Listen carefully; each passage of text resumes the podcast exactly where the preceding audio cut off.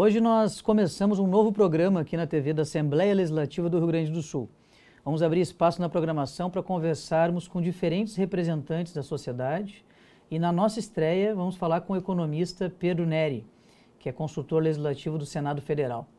Muito obrigado, Pedro, por topar participar do nosso primeiro programa.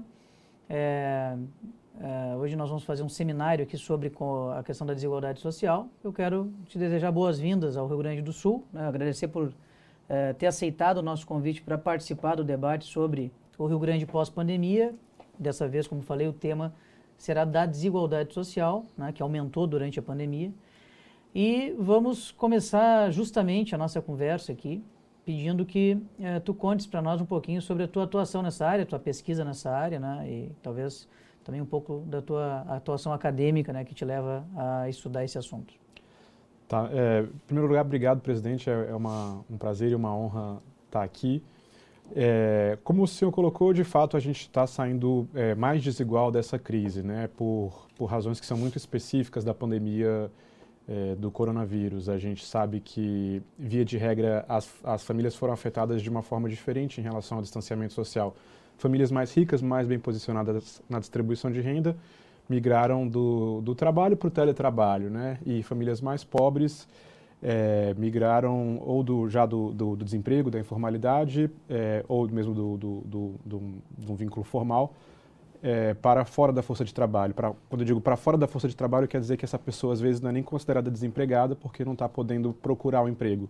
Seja porque ela acha que não, não, tem ocupação, seja porque ela tem medo é, de, se, de, de, se infectar com o vírus.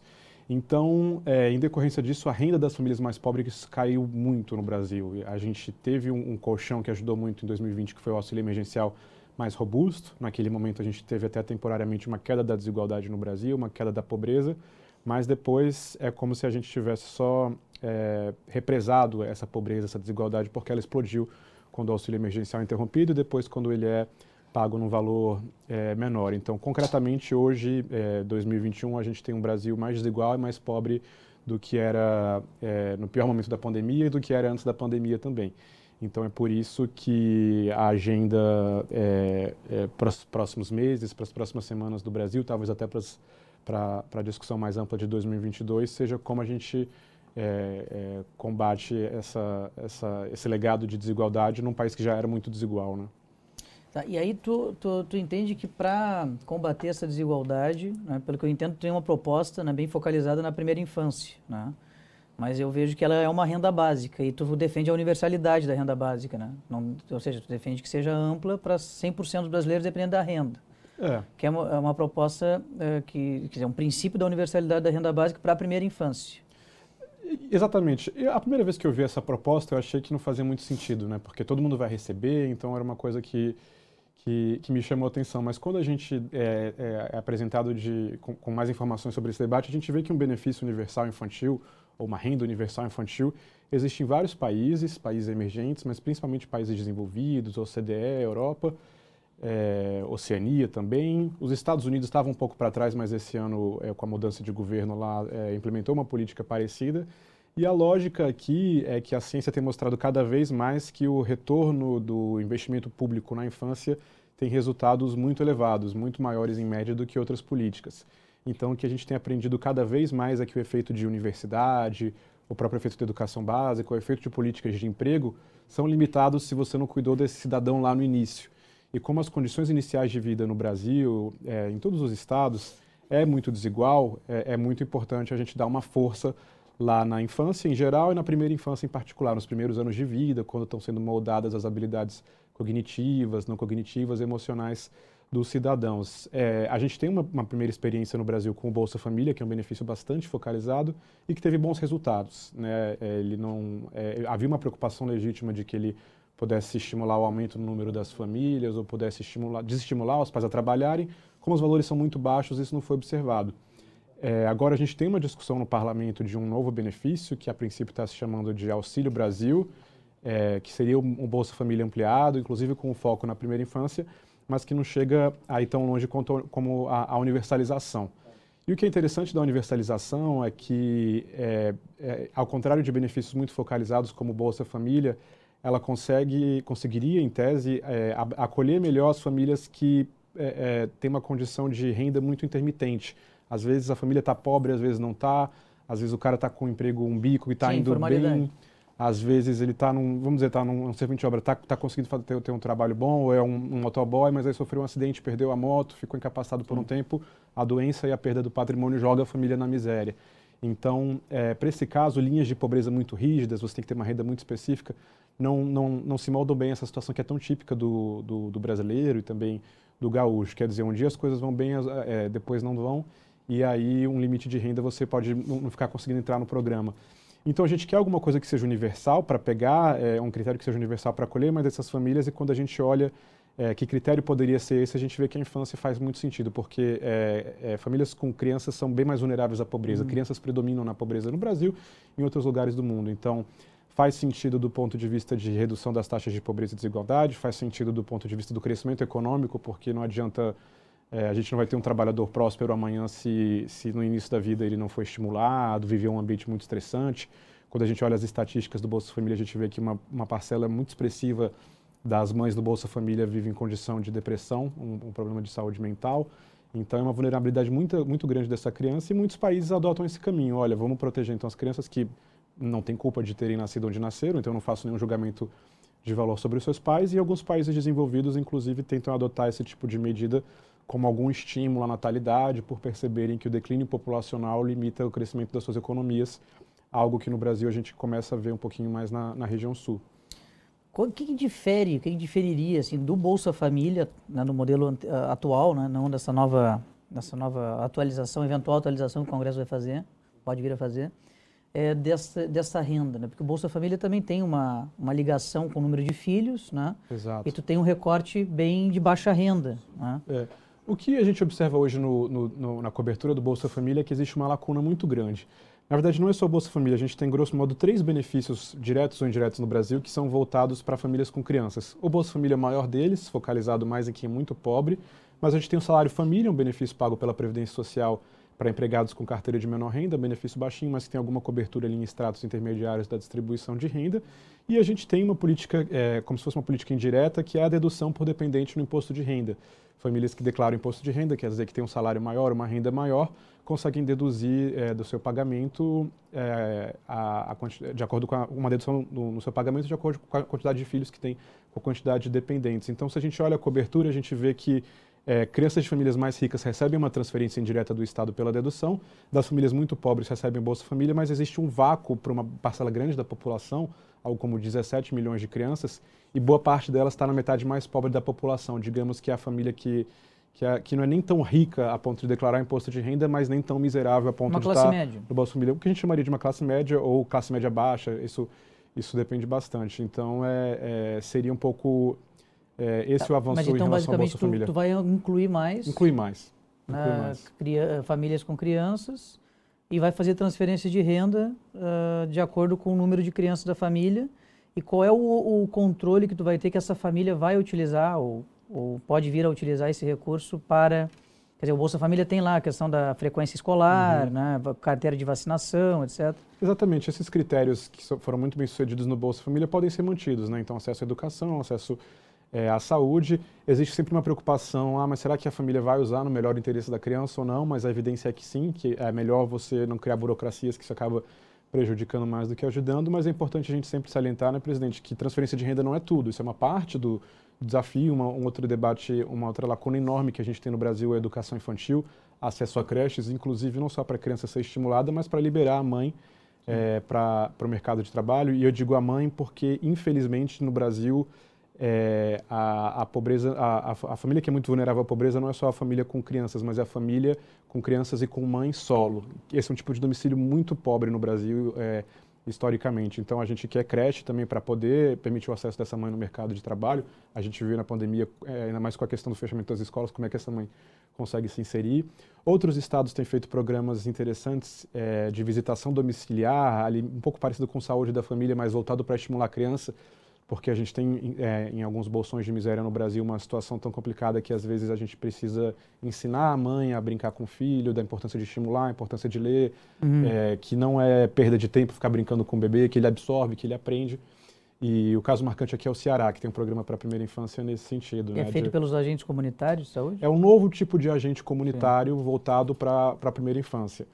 É, não são ainda programas de larga escala, esse é um grande desafio, né? Quanto maior o, o programa, mais caro ele vai ser, mas tem mostrado é, resultados promissores. Então, eu acho que, além de transferência de renda, creche, visitação domiciliar e, claro, políticas de mercado de trabalho, são, são muito importantes para esse debate que a gente está fazendo de reduzir pobreza, reduzir desigualdade e, ao mesmo tempo, contratar um futuro melhor é, para o nosso país, porque todos nós nos beneficiamos de, de, de enfim, crianças que sejam é, bem acolhidas. Né? A gente tem um exemplo recente das Olimpíadas, né? a gente viu quantas medalhistas jovens que, apesar de todo o mérito extraordinário delas, tiveram, é, participavam de algum programa social. Né? Então a gente viu o tamanho de potencial que tem é, não só no skate ou no, na ginástica, mas em, na medicina, na saúde, na engenharia, no direito.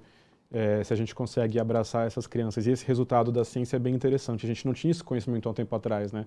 É, para muita gente é meio surpreendente imaginar que é, são os primeiros anos e não a escola ou a universidade, a qualificação profissional, treinamento, que são tão decisivos, mas acesso à água limpa, acesso a um ambiente livre de estresse, acesso a alimentos, acesso a estar é, é, é, tá numa boa habitação, tudo isso conta muito e por isso países do mundo todo, agora próprios, os próprios Estados Unidos, têm olhado com, muito, com muita atenção para a questão da infância no âmbito da própria política econômica.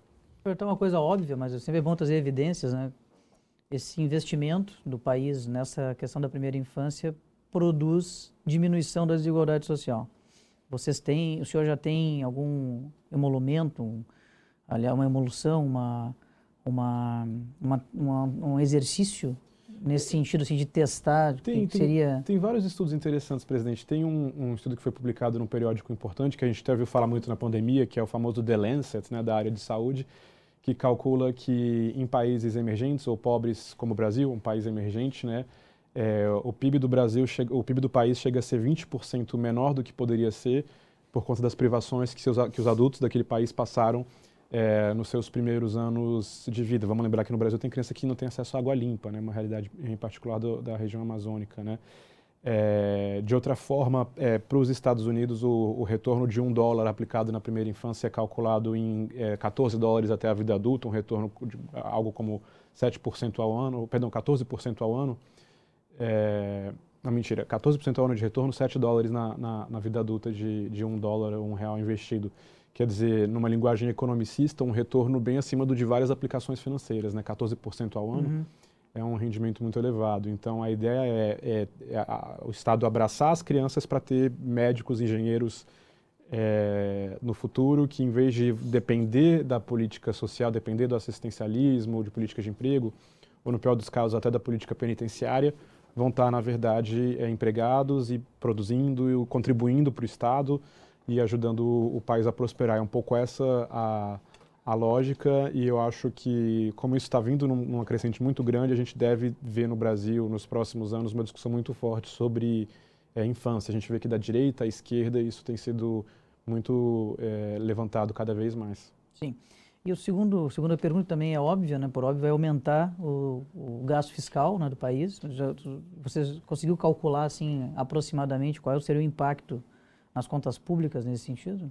Pois é, tudo aí vai depender do valor dos benefícios e da cobertura, né? A gente pode ter um esforço de universalizar a proteção social, mas fazer aos poucos, né? É, essa é a parte chata, né? Porque tá, quando eu vou falando aqui, todo mundo concorda, né? Aí eu falo, e aí, como é que vai pagar? É você que vai pagar. Mas o que, que é? é? Esse debate surgiu no Brasil inicialmente com a ideia de integrar benefícios é, que já existem. O Bolsa Família, o abono salarial, que é um benefício é, mais de classe média também, a, a, dedução do imposto de renda e integrar isso no benefício de algo como 50, 60 bilhões por ano. Depois da pandemia, esse valor parece já pequeno, né? Do tamanho foi a crise. Então, pesquisadores do IPE, por exemplo, têm propostas que estão mais ao redor de 120, 180 bilhões de reais. É, é bastante dinheiro. Então, a gente estaria falando de passar por uma reforma administrativa em âmbito federal que economizasse muito gasto, é, inclusive com militares. A gente está falando de rever o sistema tributário para tributar mais é, a, a parcela da população que ganha mais.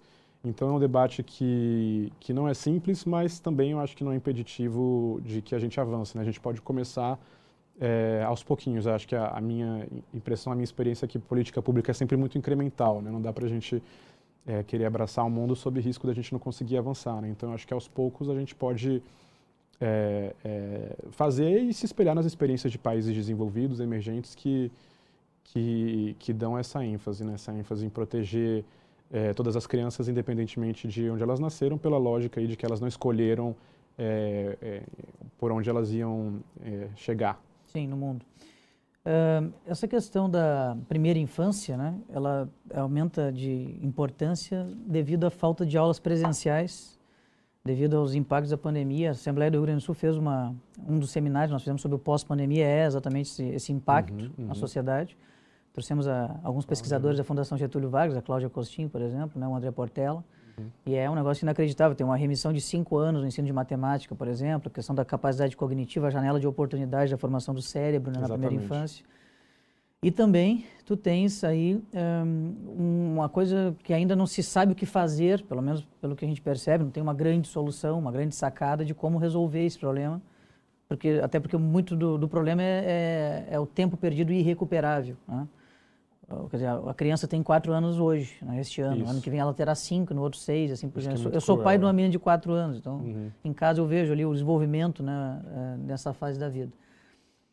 Bom, eu, eu, sei que tu não é da área da educação necessariamente, mas tem correlação isso, claro. né? O que que tu acha, assim, que, que, qual, é, qual é a tua visão sobre essa questão do impacto na primeira infância? Porque isso no futuro nós vamos nos lembrar de 2020, 2021 dessa Exatamente. geração. O que a gente está falando então aqui é urgente, né? É, como o senhor colocou muito bem, esse tempo não volta mais, né? Então é por isso que é tão importante é, priorizar é, esse grupo. Então eu acho que, é, embora a pandemia esteja, é, eu acho, a gente torce prestes a, a, a, a cair, acabar ou a, se reduzir de forma significativa, a gente deve, no pós-pandemia, continuar muito preocupado com esse grupo, né? Com esse grupo que deixou de ir à creche, com esse grupo que é, teve que ficar em casa meio, digamos, largado porque os pais precisavam trabalhar, é, ou às vezes até trabalhar fora de casa. Então eu acho que a atenção do, do país deve mesmo é, voltar para esse grupo. Tem uma frase da, da uma política que acabou ficando muito famosa na pandemia, que é a primeira-ministra da Nova Zelândia, a Jacinta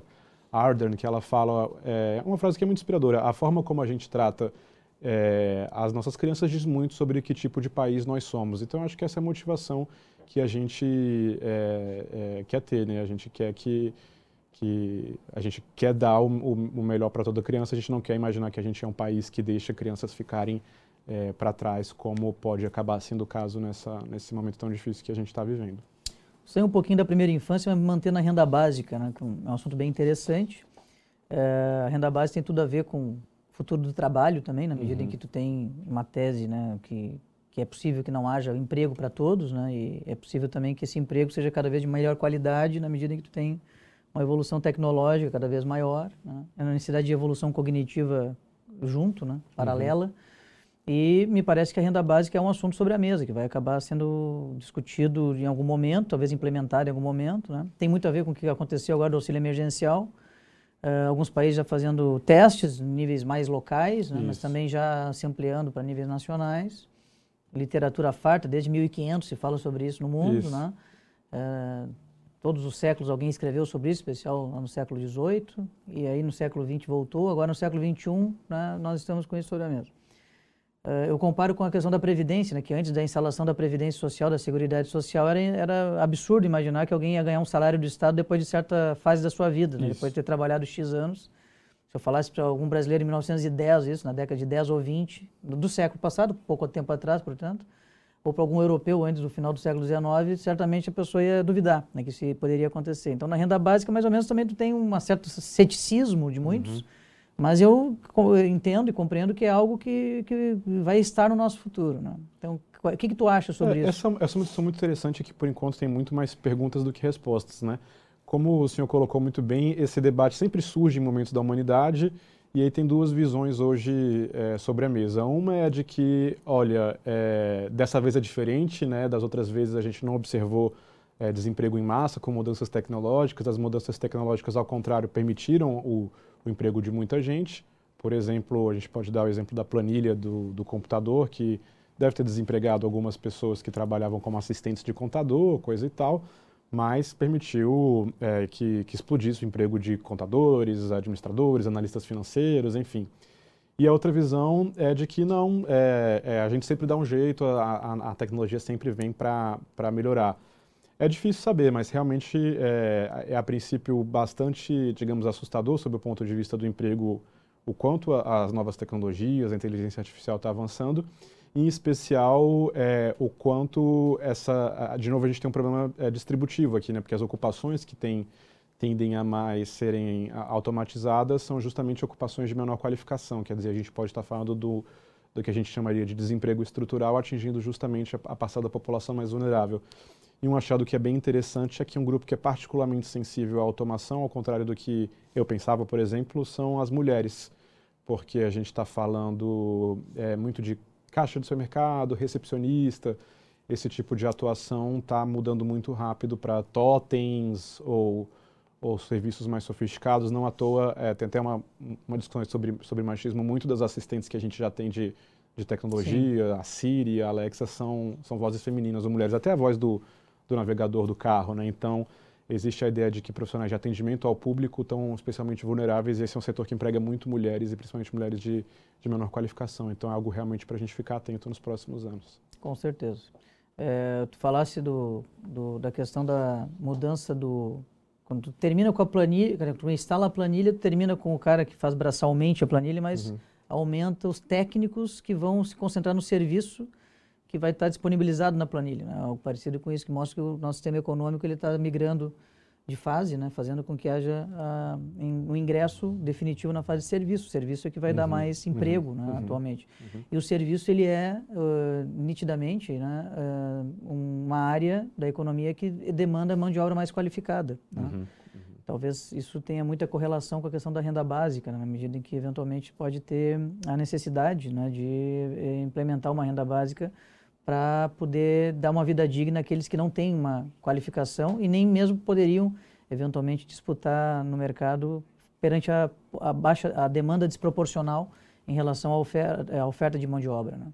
Então, é uma, acho que é uma coisa que vai estar sobre a mesa nos próximos é, tempos. É, tem essa, essa discussão, magnatas, por exemplo, Elon Musk, são, são alguns que defendem uma renda básica universal, e, e a, digamos, o outro ponto de vista é o de que as pessoas querem trabalhar. Então, o Estado não deveria é, almejar uma renda básica universal, mas deveria almejar criar bons empregos, treinar pessoas para que elas possam ser é, trabalhadores que usam essa inteligência artificial, essa nova tecnologia, e não são substituídos por ela. É o debate que está colocado. É, o Brasil, de certa forma, tem uma, uma, vantagem meio irônica nesse debate, que é, é a defasagem tecnológica em relação a outros países. A gente não adota é, avanços tão rápido. Então a gente pode talvez aprender com o que for acontecendo ou o que estiver acontecendo no, na América do Norte, na Ásia, por exemplo. Bom, é, encerramos aqui o nosso programa de hoje. Agradeço a presença do nosso convidado, o Pedro Neri, né, que gentilmente veio de Brasília para participar do nosso programa, e todos que acompanharam a nossa conversa.